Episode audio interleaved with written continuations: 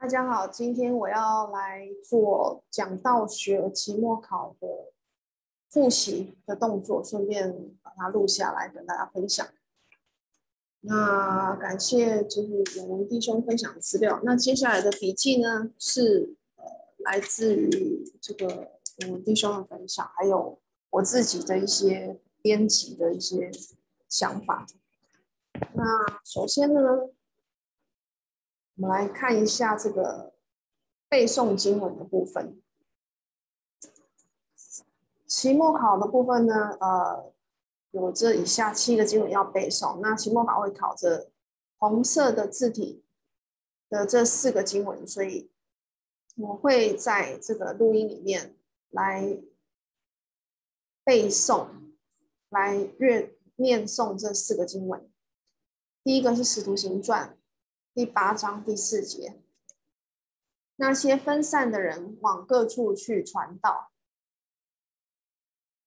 罗马书一章十六节，我不以福音为耻，这福音本是神的大能，要救一切相信的，先是犹太人，后是希利尼人。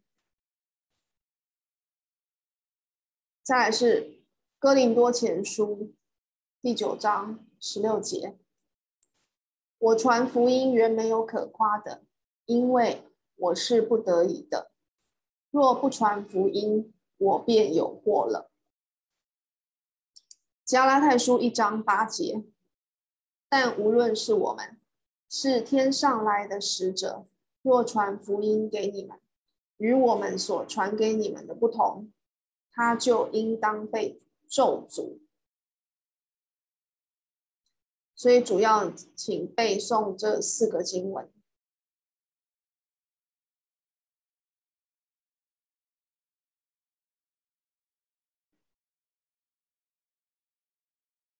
那我在看到加拉太书一章八节的时候，我觉得很有趣，就是你看，无论是我们，我们自己哦，还是说甚至是天使，不管是谁啦。包括我们，如果传福音给你们，与我们所传给你们不同，就是与我们先前传给你们不同。我们先传给你的，他们这个使使徒就是保罗，就是说，之前按照福音，按照这个基督的福音所传的不同，那他就应当被咒诅。所以这是没有任何例外的。就算是从前呢，我传给你们的，跟我现在我传给你们不同，那我就应当要被咒诅啊。因为我改变了福音啊，我扭曲了神的意思。再来讲到什么是讲道，那讲道就是一种生活实验室的应用。讲道的目的就是在于能够影响人的生活，包括告知无知者、谴责道德妥协者者，然后揭露假教师、激励忠实者、挑战冷漠者。鼓励沮丧者，我讲道不应该以听众的认可或掌声哦来做标准，它并不是为了赢得人的钦佩而设计的，而是应该呢要记得把我们的讲道呢当做是一个礼物，是生命的一部分啊，献给基督，是为了灵魂得救，是为了我们能够宣讲神的话语，能够指导还有引导听众的生活。所以讲道学呢，它就是一个准备和发表讲道的艺术，它是一个准备和讲道的艺术。什么是宣道呢？奥斯汀菲尔普斯在讲道理论的书籍里面说，宣道就是对包含在圣经中宗教真理的口头演讲。经过精心的处理，以达到说服大众心灵的目的。所以，我们再重新的再来复习哦，什么是讲道的定义？就是对包含在圣经中的宗教真理，向大众的心思用口头传讲，经过精心处理，以达到说服的目的。所以我们要记得这个讲到的定义的一些重点。第一个就是要用口头传讲，那我们是要向大众的心哦，向大众的心思去用口头传讲，传讲什么呢？宗教真理是什么的宗教真理呢？是包含在圣经中的宗教真理。那要用什么样的方式呢？我们要精心的处理。那我们的目的是为了要达到说服的目的。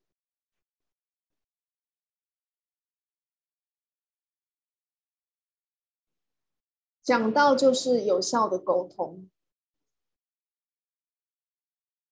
当我们说你不能打破的唯一的规则是有效沟通的时候呢，我们指的是那些大多数时候被认为最有效的规则，可能对你不起作用。但是不管怎样，你要记得，就是我们要记得，我们讲到就是为了要能够说服我们听众的心思，所以必须要是进行一场有效的沟通。可能因为听众的文化、年龄。等的不同，而必须要用不同的方法。经过多年的经验呢，我们就会慢慢的知道如何取舍我们讲到的材料，还有一些方法。在此，我也必须要想要分享跟提醒我们大家，就是呃，为什么要传道？我们讲到的原因呢，不外乎就是这三个。第一个是尊重神的权威。第二个是对灵魂的重视，第三个是对神真诚的爱。我们要很小心的操作神的话语，因为刚刚我们在加拉太书一章八节有念过这个经文。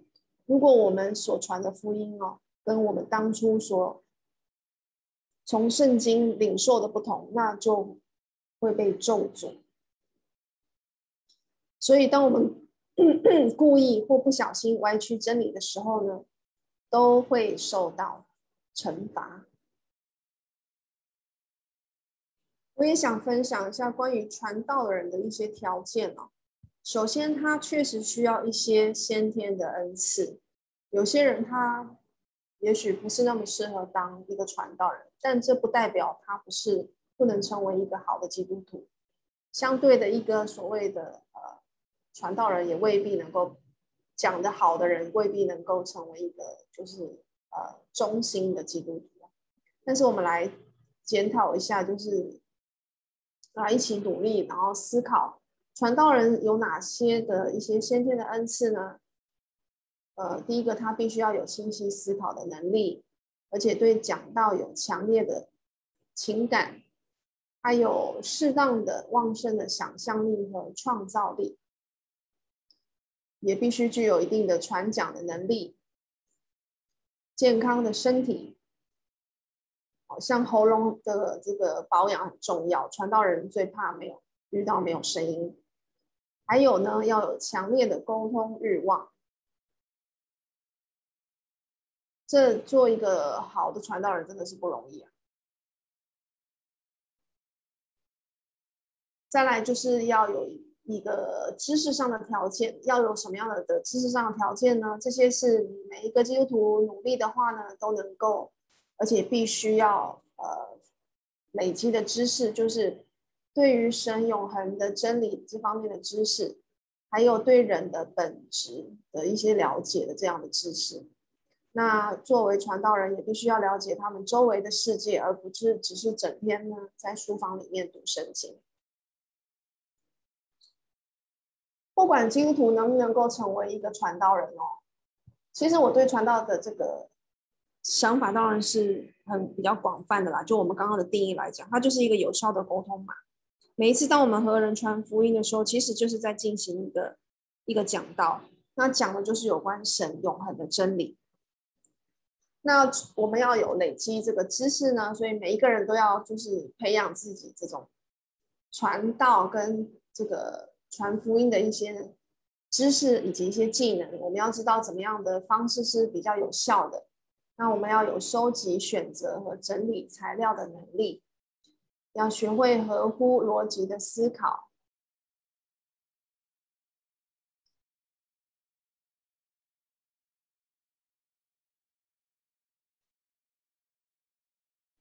另外呢，要分享也是考试的重点之一呢，就是老师说他很考的，就是说学习讲道学会有带来一些危险啊，这是要呃特别提醒我们所有人的，就是说，如果学得特别好的话呢，就容易得到表扬，然后使得人变得骄傲啊。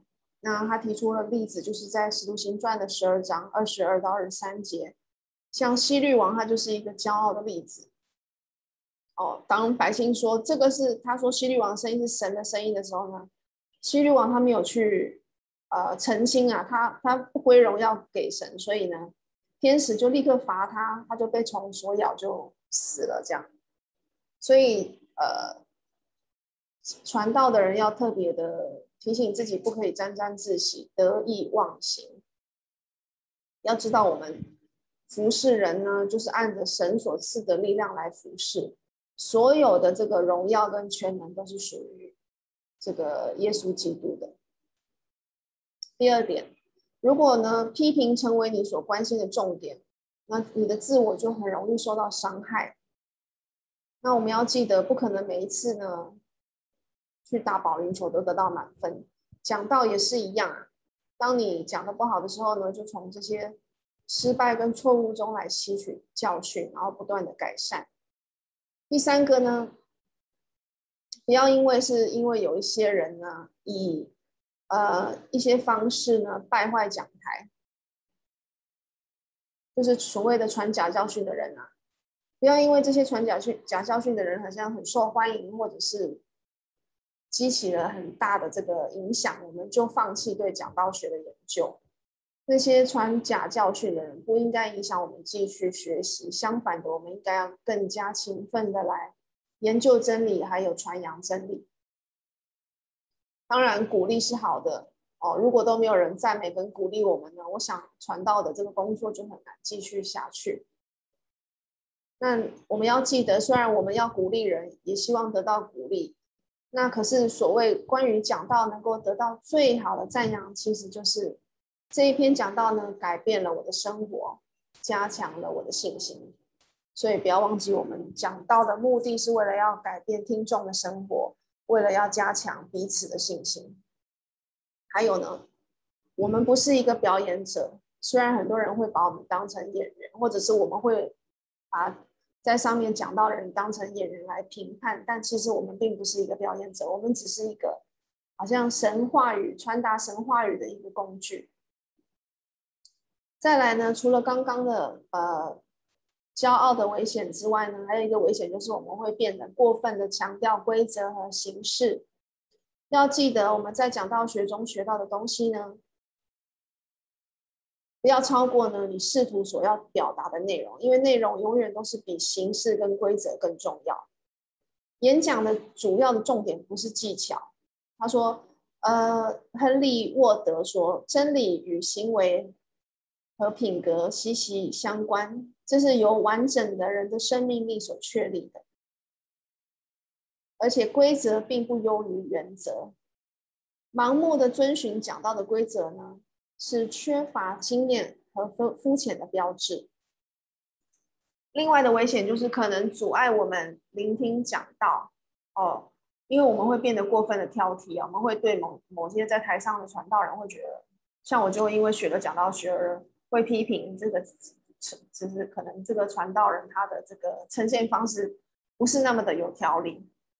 那这样我们可能会忽略忽略掉这个讲道的这个所本身所要传达的那个更重要的内容。还有我们可能会忘记依赖神和有还有神的祝福。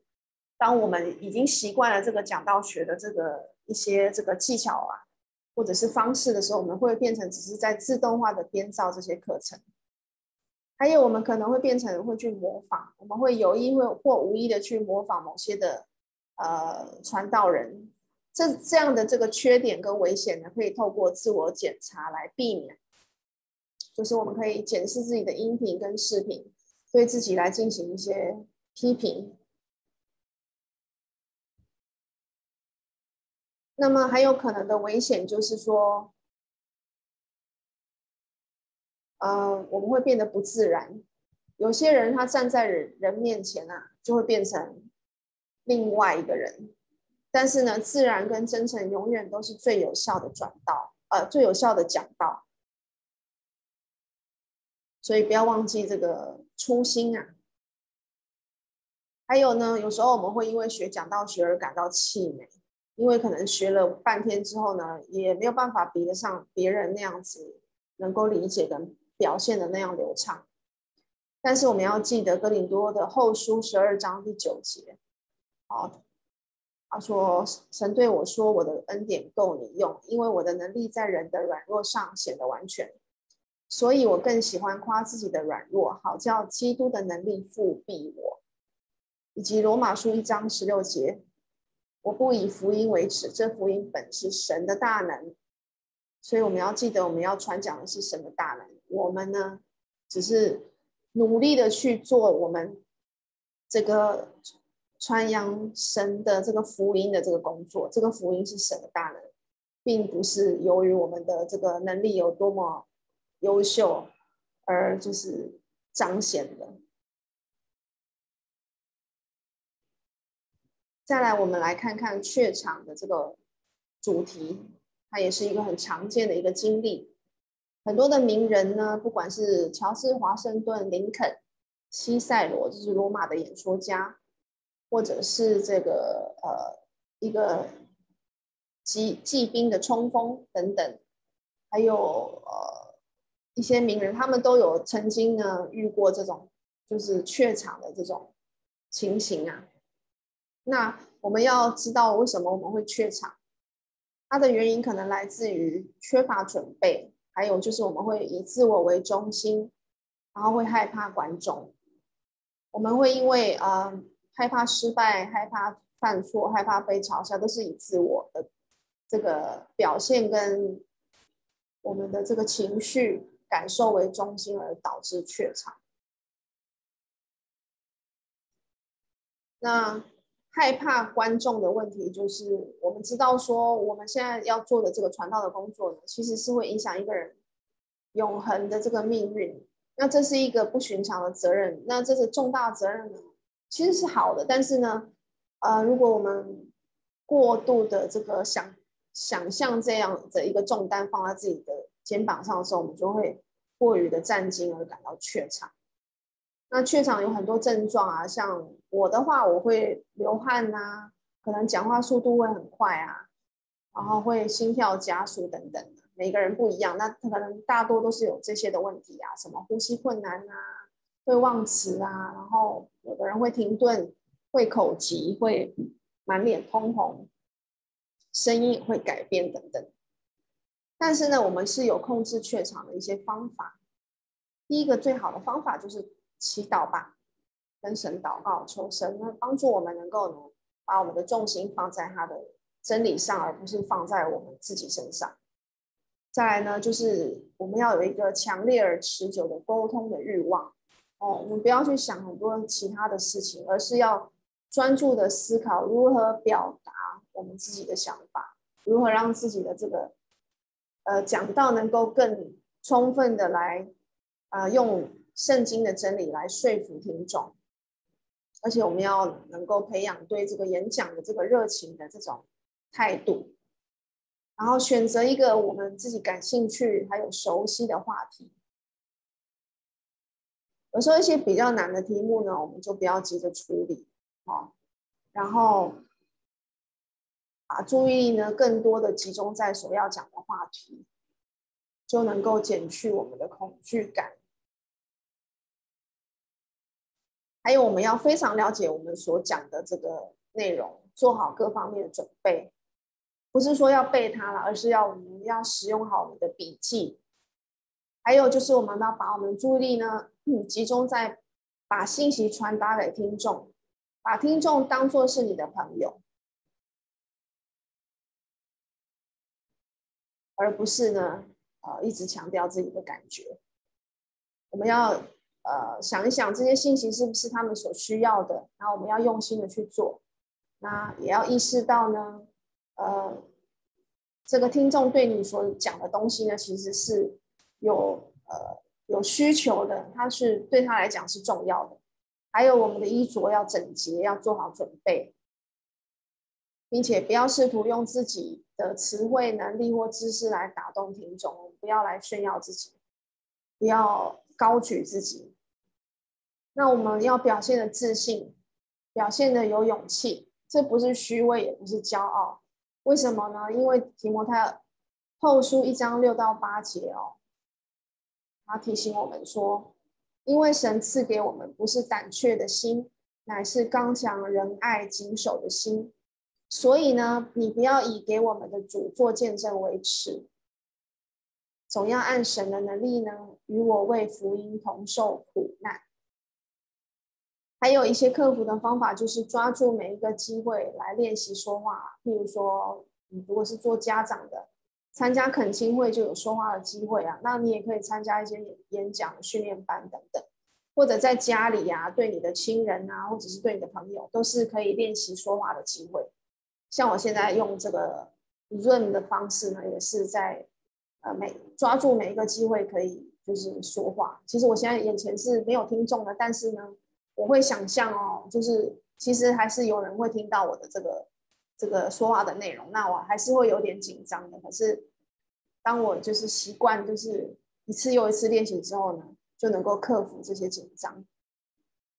还有就是在用身体的动作来缓解一些紧张，那是在上台之前啊，比如说深呼吸啦，打打打呵欠呐，动动手手手臂呀、然后扩展一下你的胸部啊，伸伸你的腿啊什么。那怯场其实是有它的价值的。当我们明白这个怯场的价值的时候呢，我们反而就不会那么紧张了，因为怯场可以告诉我们要谦虚，而且要告诉我们要做好充分的准备。然后要记得，我们所讲的会影响到每一个听众，所以我们要把荣耀都归给神，而不是自己。再来，我们要进入一个很重要的部分，就是观众分析的部分。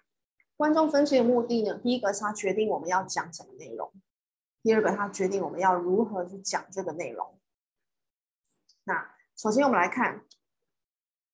要讲什么内容？这个是受到观众是什么样的观众影响。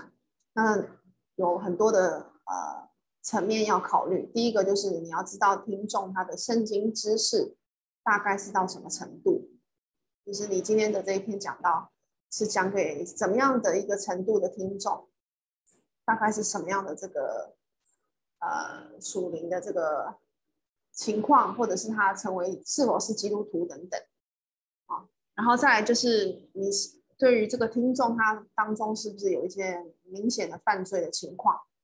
不过呢，对于譬如说你在这个你的这个听众中，你知道有一些喜欢讲粗话的一些弟兄啊，如果你在讲讲道的时候，当然我们我们姐妹是不能够跟这个不能够在这个公开讲道，不能够对弟兄，但是我们可以对姐妹以及就是孩童来进行讲道。那我现在只是转述这个我上课的这个。内容做复习，顺便跟就是私底下透过这个视频或是音频来跟这个听众做分享。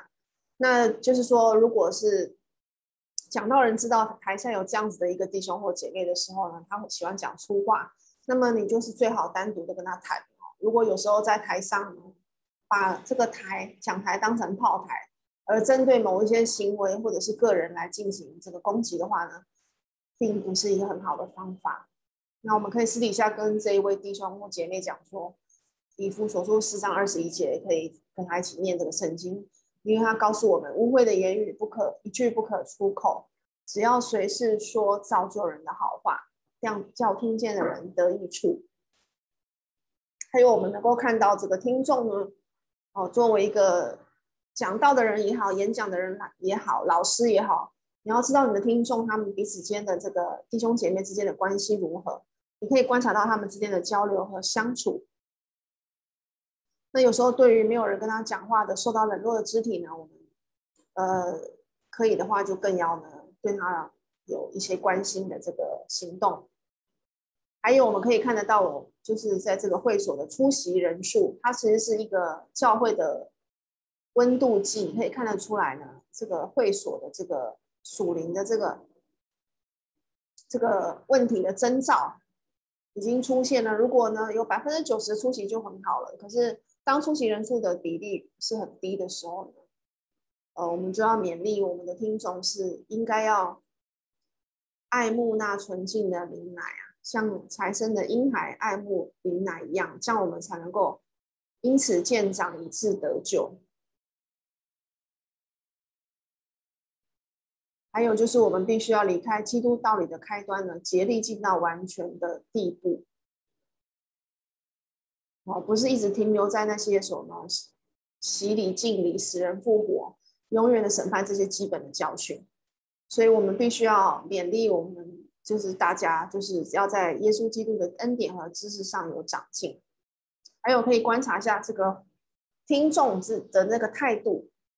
如果你可以观察到这个弟兄姐妹之间有一些呃嫌隙的话，有一些争论的话呢，就可以讲一些关于这这方面的这个呃内容，你就可以讲哥罗西书第三章十二到十三节，他说。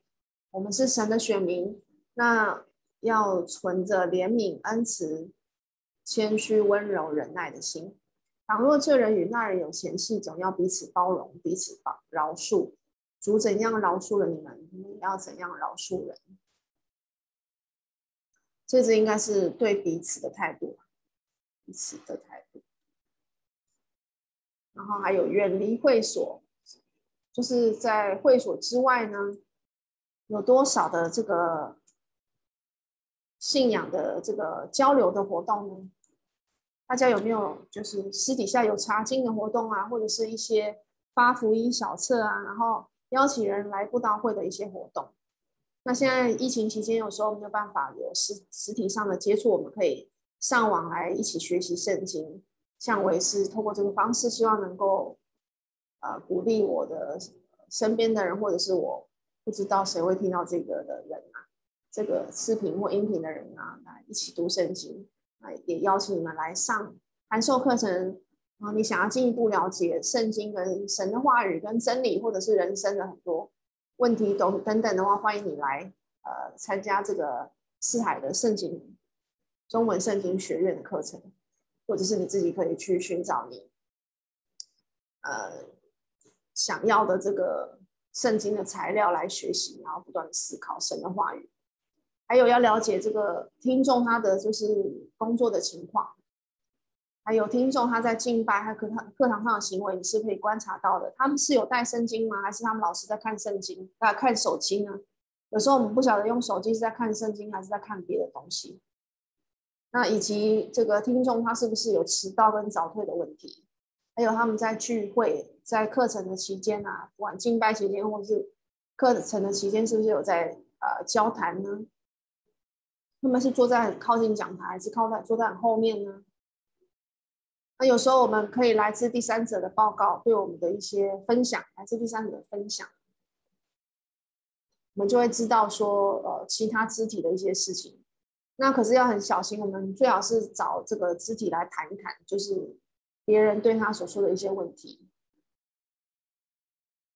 要先查清楚，要先找这个当事人问清楚。然后有时候我们拜访拜访这个肢体的家的时候，你们就可以看到他的房子里面的状况，然后可以看到他的亲子关系。他说，传道人要走入人家的生活，但是不是干预，而是你要对他有一定的认识跟关心。还有从他的衣着呢？你可以看到他的这个观众的这个情况，你可以分析，用这个来分析你的这个听众。还有你你要知道你的这个听众，就是假设是你在你熟悉的会所啦，你要知道，哎，他是不是最近有什么娱乐啊？然后他看什么电影啊？空闲的时候他在哪里度过啊？他身边有哪些朋友？那他的目标是要赚更多的钱，还是要能够多做主工呢？那从这些，我们都可以发展出一些呃相应的经文来作为你讲到的内容。还有呢，根据肢体的奉献的状况呢，我们可以呢来进行这个奉献的这个主题啊。有时候要必须要请其他教会的传道人来讲这个比较敏感的话题。再来呢，呃，听众也决定了我们要如何的来呈现我们讲到的内容。那其实有些是跟前面重复的，那有一些要考虑，譬如说第一个年龄啊，青少年和老年人要听的不同。那你的会会众里面如果有各种年龄层的人，那你的那个表达的这个方式跟内容都要有一些有一些平衡，有些可能是你知道青少年会需要的，有些是老年人他需要的，还有他的职业的不同啊，他所能够领受的这个呃表达的这个方法就不同。像有一些做分析工作的会众呢，他可能就比较喜欢听解经式的讲道。那你大概也要知道这个呃一些你的听众啊，就是你的弟兄姐妹的一些财务的情况。假如说你认识他，你大概会知道，然后你就可以谈到在哥林多后书第八章马其顿教会的一些帮助等等的。像疫情期间有些肢体受到影响的时候，就需要我们的帮忙。还有一些语言上的障碍啊，你的听众可能有些他是呃偏向讲什么语言的，那你可以观察。还有我们群体的大小啊，比较小的这个会所呢，通常他们肢体之间的关系都比较亲密。那比较大的会所呢，那就是流动的这个这个呃趋势就会比较剧烈，那可以进行的这个活动就比较多元，所以就更为动态。那也要知道，有些年轻人他并不是自愿来听这个课的，他可能是被父母逼的。那你要对这个有，我们也要对这个有一些这个认识，还有一些青少年的教育背景啊，他的成绩啊什么的。那如果你知道有一些成绩比较不好的，嗯，学生在当中的话，那你就不要特别的去。表扬那些所谓的好成绩的，那你就以免忽略那些在学业表现上没有那么优秀的这个肢体的这个感受，还有一些主题的问题，比如说，呃，离婚再婚都是敏感的话题，所以你在准备这个讲到的这个主题的时候，要准备的很好，头脑也要很清晰。那我们要记得，我们是用神的话语来说服人，而不是用我们自己的。标准跟想法，那也要留意最近的事件。哦，最近这个在这个听众会所之间所发生的事，或者是社会、国家所发生的事情，性别也会取取取取决呃我们的这个表达方式、场合。我们现在是在进行布道会、查经课还是敬拜呢？内容的。呃，场合的不同也会导致内容的表达方式的不同。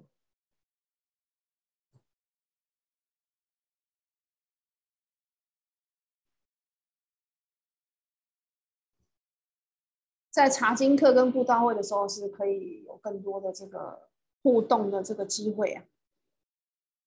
还有，当你在我们在进行讲到的时候，也要考虑到我们这边的温度是不是有空调。是不是有风扇？广播系统是否良好？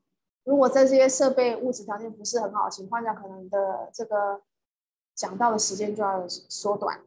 还有就是下午的时候，吃饱饭的时候，特别是比较没有精神的时候，可能这个我们讲的时间也要就是更加的缩短。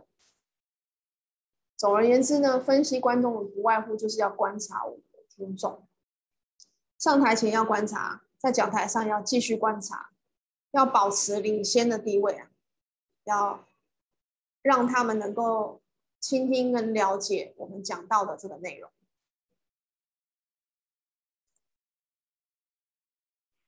接下来是很实际的呢，我们要如何根据我们刚刚以上所说的，就是分析观众的态度啊，然后来准备。有三种态度啊，第一个是接受友好啊，有四种态度。第一个是接受的，他是友好态度。第二种听众，他是对你所讲的漠不关心，他身体在的，是心却不在乎。第三种是很怀疑的，他听，可是他一直都是很抱持着怀疑的态度。第四个是根本就不想听，拒绝听，可以说是非常敌对的态度。所以呢，我们面对不同的听众，我们就是要用不同的这个方式来准备你的讲道。假设你的观众呢是比较呃，听众是比较友好的，那你就是要注意要用生动呢、有活力、有新鲜感的态度来讲道。那你就不需要太过有很多详细的描述啊，因为基本上他们对你的这个讲道是接受的。那你重点就要放在要唤起、激励和激发他们的对于神话语的一些信心和呃爱心。第二种听众是漠不关心的，他身体虽然在，可是心却不是很在乎你所说的话。这时候我们就要强调，为什么我们说的是很重要的？因为我们所说的这些神的话语呢，会关系到我们的永生，关系到我们永恒生命最后的归属在哪里。如果是新来的听众呢，就要确保那些新来的听众能够理解你所传达的讯息，最好是能够使用比较具体的例子，然后比较跟说明他们。然后用真诚、紧迫、活力、有活力的态度，还有一个决心来说服、影响你的听众。对于第三种怀疑的听众呢，其实他们是怀疑论者，呃，通常是因为他们缺乏足够的有力的信息来支持他们。那当然，有时候他们会很难搞，就是有时候你虽然指出了很多神存在的事实，可是呢，他们还是怀疑。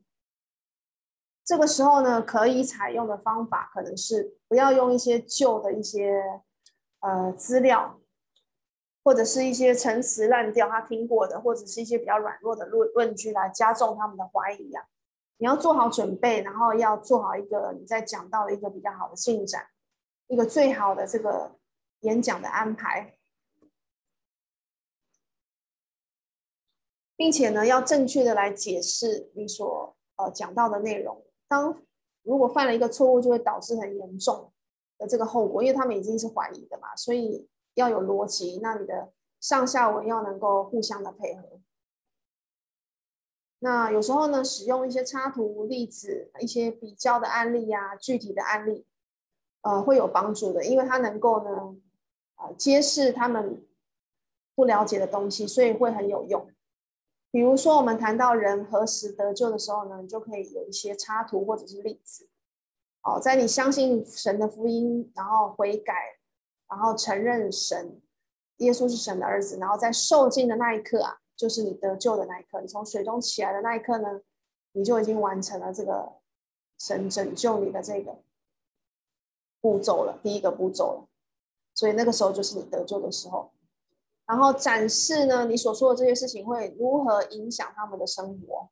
你要跟他们说明。然后，如果知道他们头脑中有一些没有解决的问题呢，我们就试图能够提出可能的解决方案。第四种听众是反对听的，你要了解的听众可以接受的事实。如果他们呢不相信圣经是神的话呢，那你去引用圣经就是没有用的。所以第一步就要让他们对圣经是神的话的这一个主题呢，要产生共鸣，产生认同，所以就要从这边下手。那使用你所有的事实，你所收集到材料一一些事实，然后呢，对他们充满信心的来表达。所以就从一些公认的事实呢开始来讲述。好，先从我们彼此都认同的东西开始讲。那这样他们就不会说一开始就说我不相信你。那面对相信神迹的那那些人呢，你就先讲信仰的权柄是什么？信仰的权柄就圣经嘛。然后接下来呢，这个是没有没有问题，他们对于信仰的权柄是应该是呃会有一致的这个看法。接下来再对神迹奇事来下一个明确的定义。当下完定义之后呢，就可以跟他们解释，现在已经没有神迹奇事了，可是神的眷顾没有停止。好，神仍然会眷顾我们。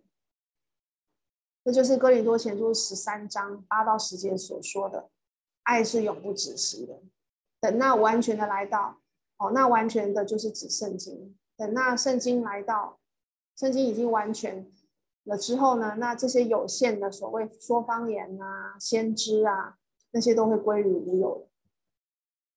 这只是我举一个例子，上课的这个例子，老师讲的例子。然后还有就是创造出一个良好的意愿啊，什么样的意愿？就是让他们能够喜欢你、尊重你的能力、你的诚实，还有你的真诚。然后你还要把你所讲的这个内容的顺序要安排好。再就是注意不要去攻击对方错误的立场哦，他们一定会有一些不合乎圣经的一些立场，你不要去攻击哦。像我有时候我会犯这种错误以前，千万不要去攻击，不要让他们处于一个防御的状态。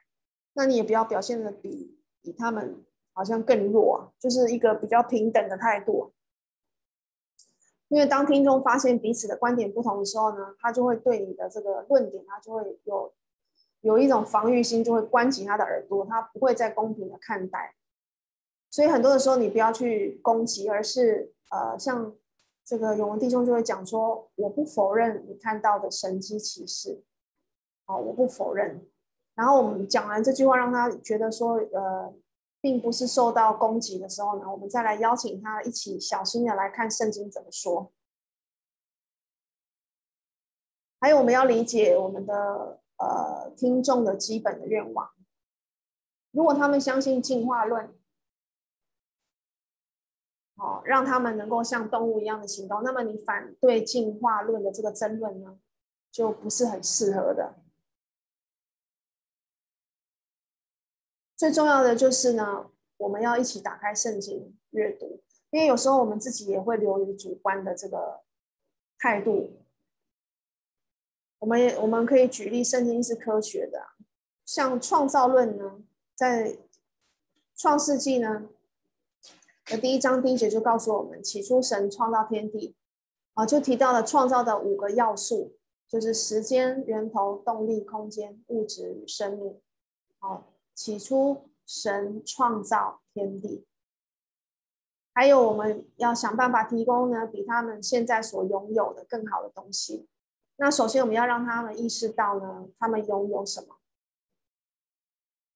那找出是什么导致他们拒绝福音呢？并且试图克服这一点。像有些人是因为他的父母亲都是呃信仰道教，所以呢，他们呢决定他们到死啊都不会改变这个道教的信仰。那我们要就是提出说，哎，父母亲是非常好的人，但是呢，他们还没有受尽得救。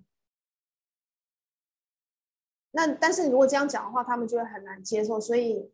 嗯，我们就是可以先不要这样子讲，而是跟他讲讲其他人的故事，讲讲圣经哥尼流的故事。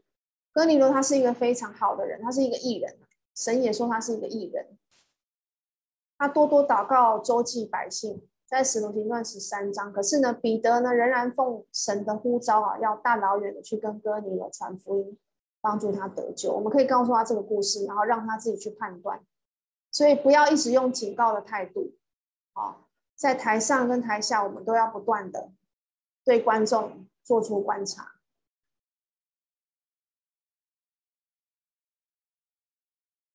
接下来进入中心思想，我必须要简化我的分享哦。在详细的部分呢，请大家可以来参与我们这个学院的课程。那我我现在已经很简单来分享什么是中心思想。中心思想就是每一次讲到都必须有一个明确指导整个课程组织和目的的想法。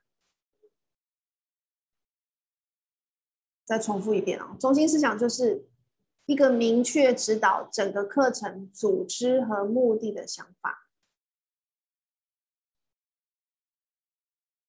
那中心思想跟主题和标题有什么区别呢？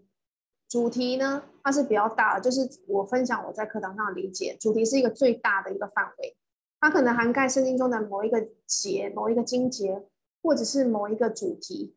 譬如说敬礼，好，受敬的敬，然后这个道理的理，其实受敬是一个道理，它不是一个礼仪，不是一个仪式仪式。第二个是标题，标题它缩小了讲到的范围。它就是为了要吸引观众的注意力和兴趣，例如为什么要受敬？第三个哦是最为核心的，就是我们刚刚的定义，它是指导整个课程的组织和目的的一个想法。中心思想是什么？就是受敬是得救的必要条件，这个是这个我这个课程的中心思想。我想要让观众知道我为什么要讲这篇道的原因。好，然后这个中心思想，它指导了我整个分享、整个课程的组织和目的，它是中心的嘛，最重要的这个想法，它也是这个讲道的结论，就是受尽是得救的必要条件。中心思想的重要性呢，第一个，它确保了讲道中的合一。第二个，它有助于消除无关的材料，就好像是一个推销员，他要去卖一个吸尘机啊，你当然就是要讲你的吸尘机有多么多么的呃好用啊，多么多么的优秀啊，多么多么的重要啊。那你就不要再讲吸尘机机的时候又讲到其他的机器。那中心思想呢，是我们布道的讲到的要旨，所以呢，老师建议在讲到的时候呢，我也试过，我觉得蛮有用，就是把你的中心思想写在一张纸条上，然后放在你的眼前啊，在你讲到的时候，你实时的看着你的中心思想，会提醒你自己，你所用的经文，还有你的例子，还有你的说明，是不是都能够指向你的中心思想？所以中心思想将与我们的结论相同，这也是我们布道的目的啊。不然的话呢，其实听众他是搞不清楚我们是在讲什么。如果我们没有一个很明确的中心思想的话，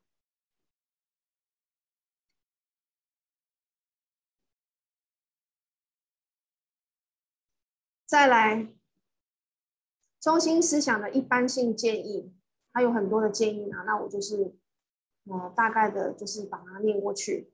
其实都还蛮清楚的。呃，第一个建议就是要清楚具体的表达你的中心思想，好，就是我刚刚讲，然后把中心思想写下来，在你整个准备的过程中，甚至是讲到的过程中呢，摆在你的面前，提醒自己不要去偏离了中心思想。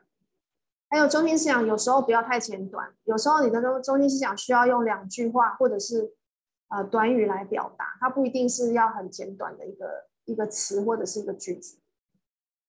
然后要对照我们的观众分析来检查我们的中心思想是否合适，确保听众能够理解你的中心思想，否则他们可能不知道你为什么会要讲到，并且将每一个要点直接与中心思想联系起来，将期望的反应与中心思想结合起来。哦，在讲到过程中，让听众知道他们应该要如何回应。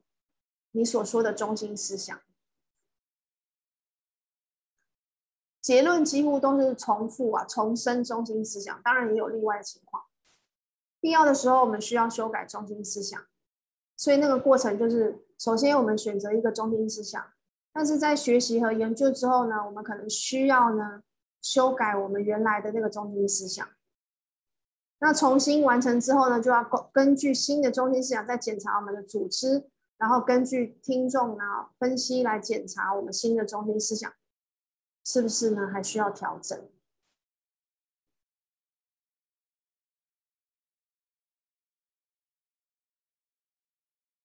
接下来进入讲到的大纲，大纲呢一定要好，讲到才会好。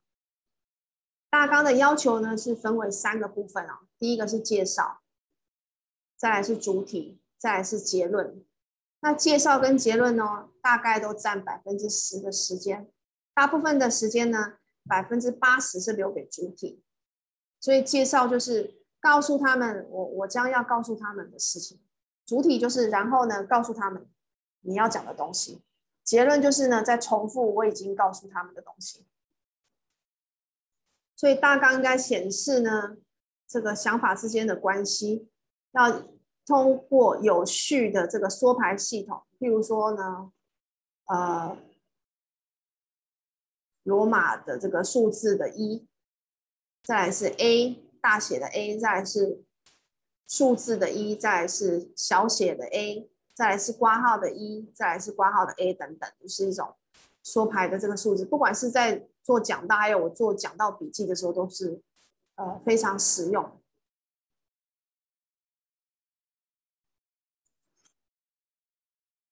接下来我想提一下主体的部分。我们讲到分为介绍、主体跟结论嘛。那主体包含了就是要点。一篇讲到呢，最少呢要有两个要点，那最多不要超过五个要点。那要点呢又可以分为证明的部分。所谓的证明，就是要证明你的主要观点是正确的。例如呢，我们举例证明我们有义务。遵行基督的命令。哦，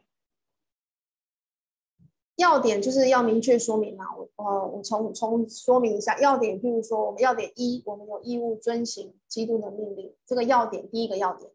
那我们的证明呢？接下来就是要证明的部分。证明就是，呃，第一个 A，如果要得救，服从是必要的，然后就可以举出经文。第一点，父神的旨意在马太福音七章二十一节。第二点，如果不遵从。就不把耶稣当主，这在路加福音六章四十六节。第三点，主会报应，这在帖撒罗尼迦后书一章七到八节。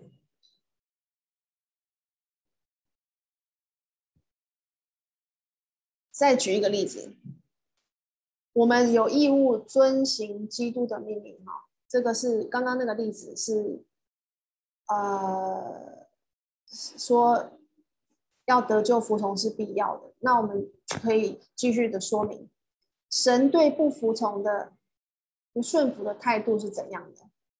第一点，用扫罗来做例子，在撒母耳记上的二十二章，哦，我们可以看到，对神来说呢，服从是比献祭还来得更重要。以及第二个亚当的例子，在创世纪第三章一到十二节。那我们也可以再举《使徒行传》第四章哥尼流的例子。哥尼流是好人，但是他也必须要顺服这个基督的命令。那我们所做的证明啊，要点明确说明之后，这是第一点要点。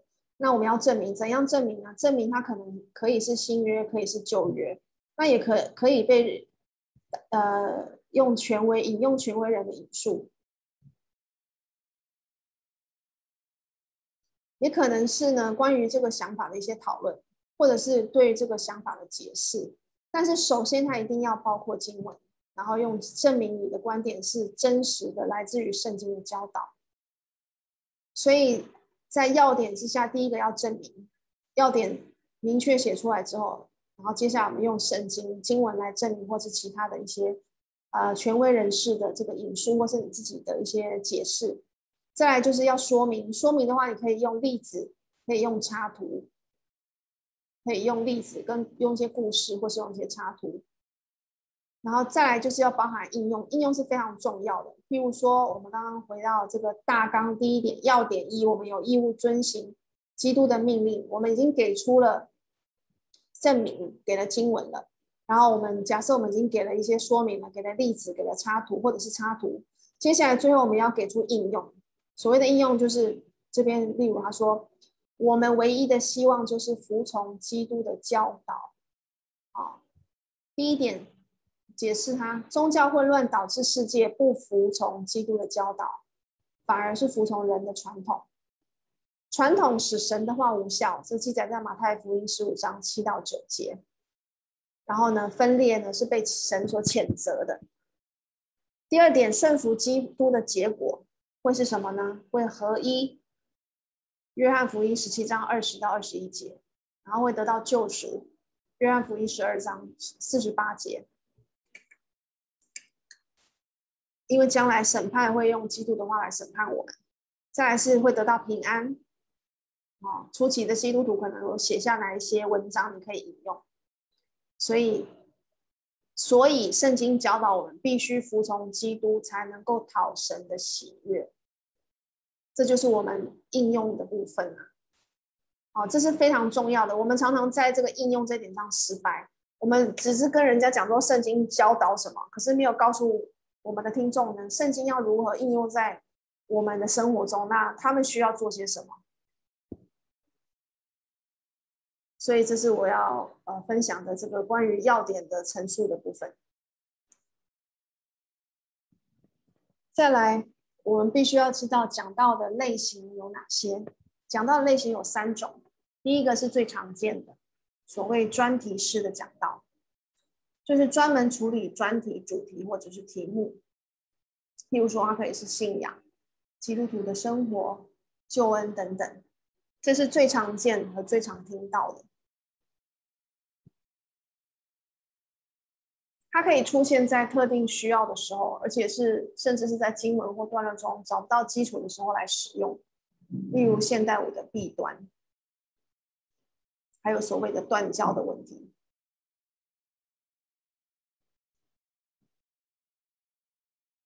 它可以采取多种组织的形式啊，例如说叙事、缩略或者是传记等等。但是呢，使用主题布道会有一些危险，它可能会变得很单调。而且可能会太肤浅。为什么太肤浅？因为它没有呢彻底或充分的来解释圣经，因为它呢不受到任何一个经文的控制，而且它可能会缺乏条理组织，并且可能不符合圣经，这个非常危险。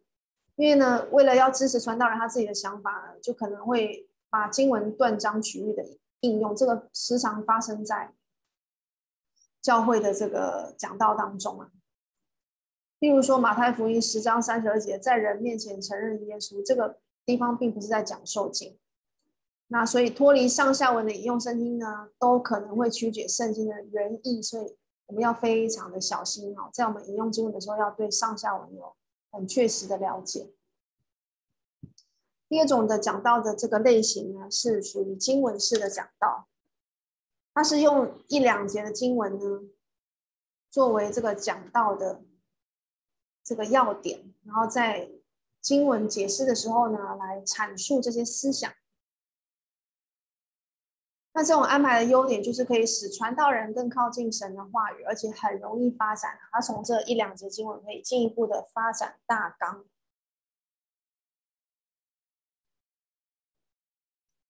那如果我们注意这个经文上下文，也会提供呢，就是讲到的一些材料。而且有时候结论呢，就已经是在你选择的这个经文当中。例如说雅各书的一章十九到二十节，中心的思想或者是所谓的结论就已经在里面了，就是存温柔的心，领受栽种的道，就是我们的中心思想。不过呢，这种经文式的讲道也会有缺点。他说，对于没有经验的讲者，有时候会选择不适合这种类型讲道的经文。有时候你会选错经文，就没有办法很。很好的发展我们的讲道，还有呢，我们很容易呢，就是截取这一两节经文呢，成为主要的观念，可是却没有考虑到整段经文的真正意义啊。同样的，跟主题式的这个讲道一样，会变成有断章取义的这个危险。那第三种讲道类型是所谓的解经式的，它不像经文式讲道，只是截取一两一两节的经文哦。它是从圣经的某一部分中提取一个完整的思想论点或观点，以便使听众能够清楚的了解这段经文的要点，并且呢，看到它对他们的应用。所以呢，必须要有足够的经文来来发展这个解经式的讲道。它可以是几节的经文，或者是一章、一本，甚至是整本的圣经。这种类型呢，与经文式讲道的差别呢，就是在于段落的长，以及这个段落在讲道中呢发展所所起的作用。例如呢，从一部所书一章三到十四节这段经文，哦，讲下来就可以讲到很多所谓的在基督里属灵的福气等等。那你也可以透过其他的经文来支持这一段经文的这个论点。那这也是比较困难的讲道方式，所以接以后呢，我们会有这这个圣经学院会有下下一个阶段的这个讲道学课程，应该我在想就是会进入所谓的解经式的讲道类型的这个学习。所以我们现在再来复习所谓的解经式讲道，就是呢，在讲道时选择一段经圣经，环绕那段经文的主要思想，然后解释给会众明白。并且教导应用在会众的身上，所以他的讲到的准备是很吃力的，它需要很多的时间，可是会是非常充实的。它可以涵盖所有的需求，适合通过圣经的每一本书来讲到。那它具有什么价值呢？它就是停留在以神的话语为开始，然后并且以神的话语做结束。可以使听众在神的话语中扎根，它可以启发各种各类的讲题，然后涵盖了广泛的领域，可以满足所有的需求。它可以挑战勤奋的讲道传道人，保持呢我们的勤奋好学和警惕。那这也启发我，就是我们最好就是在我们个人的读经研究的时候呢，要用这种方式啊，就是这种一段圣经，然后来自于一本一本书这样子的来扎扎实实来学习神的话语，才不会有所偏废跟扭曲。我们要如何构建我们的讲道呢？选择、安排等于发明，选择加安排等于发明，或者是选择加安排等于制作。所以呢，第一个我们就要为讲道收集材料。那我们要知道讲道构成的三个要素是什么？第一个是知识，第二个是思想，第三个不断的练习。所以第一个我们一定要有不断的累积。不断的吸收我们的知识。第二个，我们要去思考我们所得到的这些知识。第三个，我们要透过不断的练习。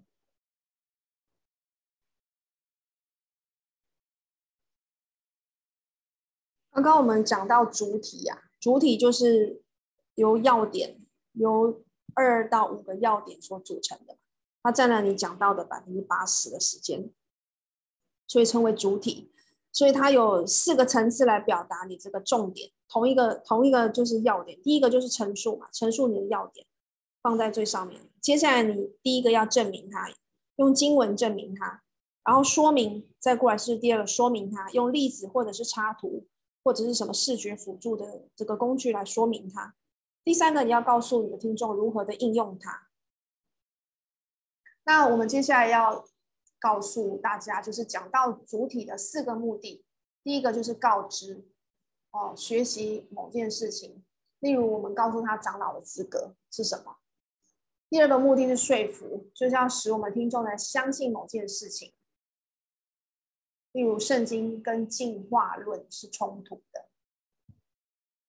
第三个获得行动，就是你要让听众知道要去做某些事情。例如受浸，最后就是导向这个听众要还要采取这个这个受浸的这个行动，还有就是所谓个人的释放工作。你这边讲到完之后，要能够就是刺激我们的听众去做一些个人释放神的工作。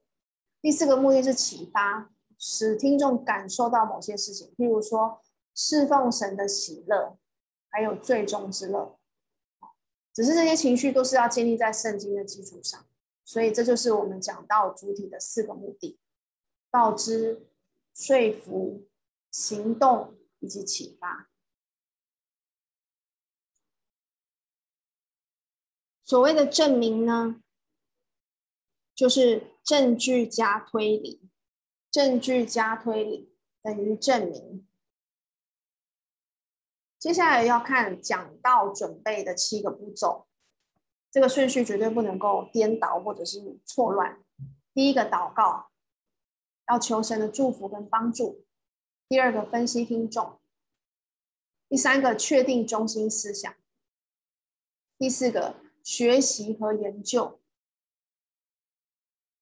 我们必须要从我们所拥有的知识中，呃，不断的就是累积，才能够传讲神的话语。可以研究一些呃特殊主题的教会的小册子啊，然后研究一些就是圣经原文，譬如说希腊语的这个词汇，它原来的这个真正的意思是什么？还有一些讲讲道的材料，然后一些圣经的索引。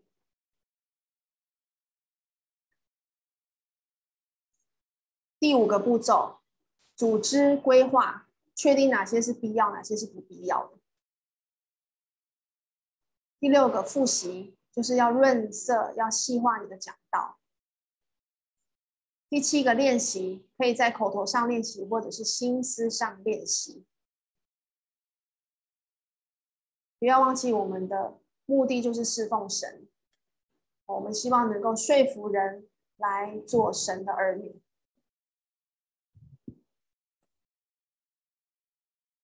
我想我大概就分享到这里，我已经讲了很。太多了，就是太难以消化。那希望对大家有所帮助。我会放 YouTube 还有 Podcast 的网址在下面，提供大家作为参考。也欢迎大家来加入中文圣经学院的课程，或者是呃留言和我有其他的互动。谢谢大家。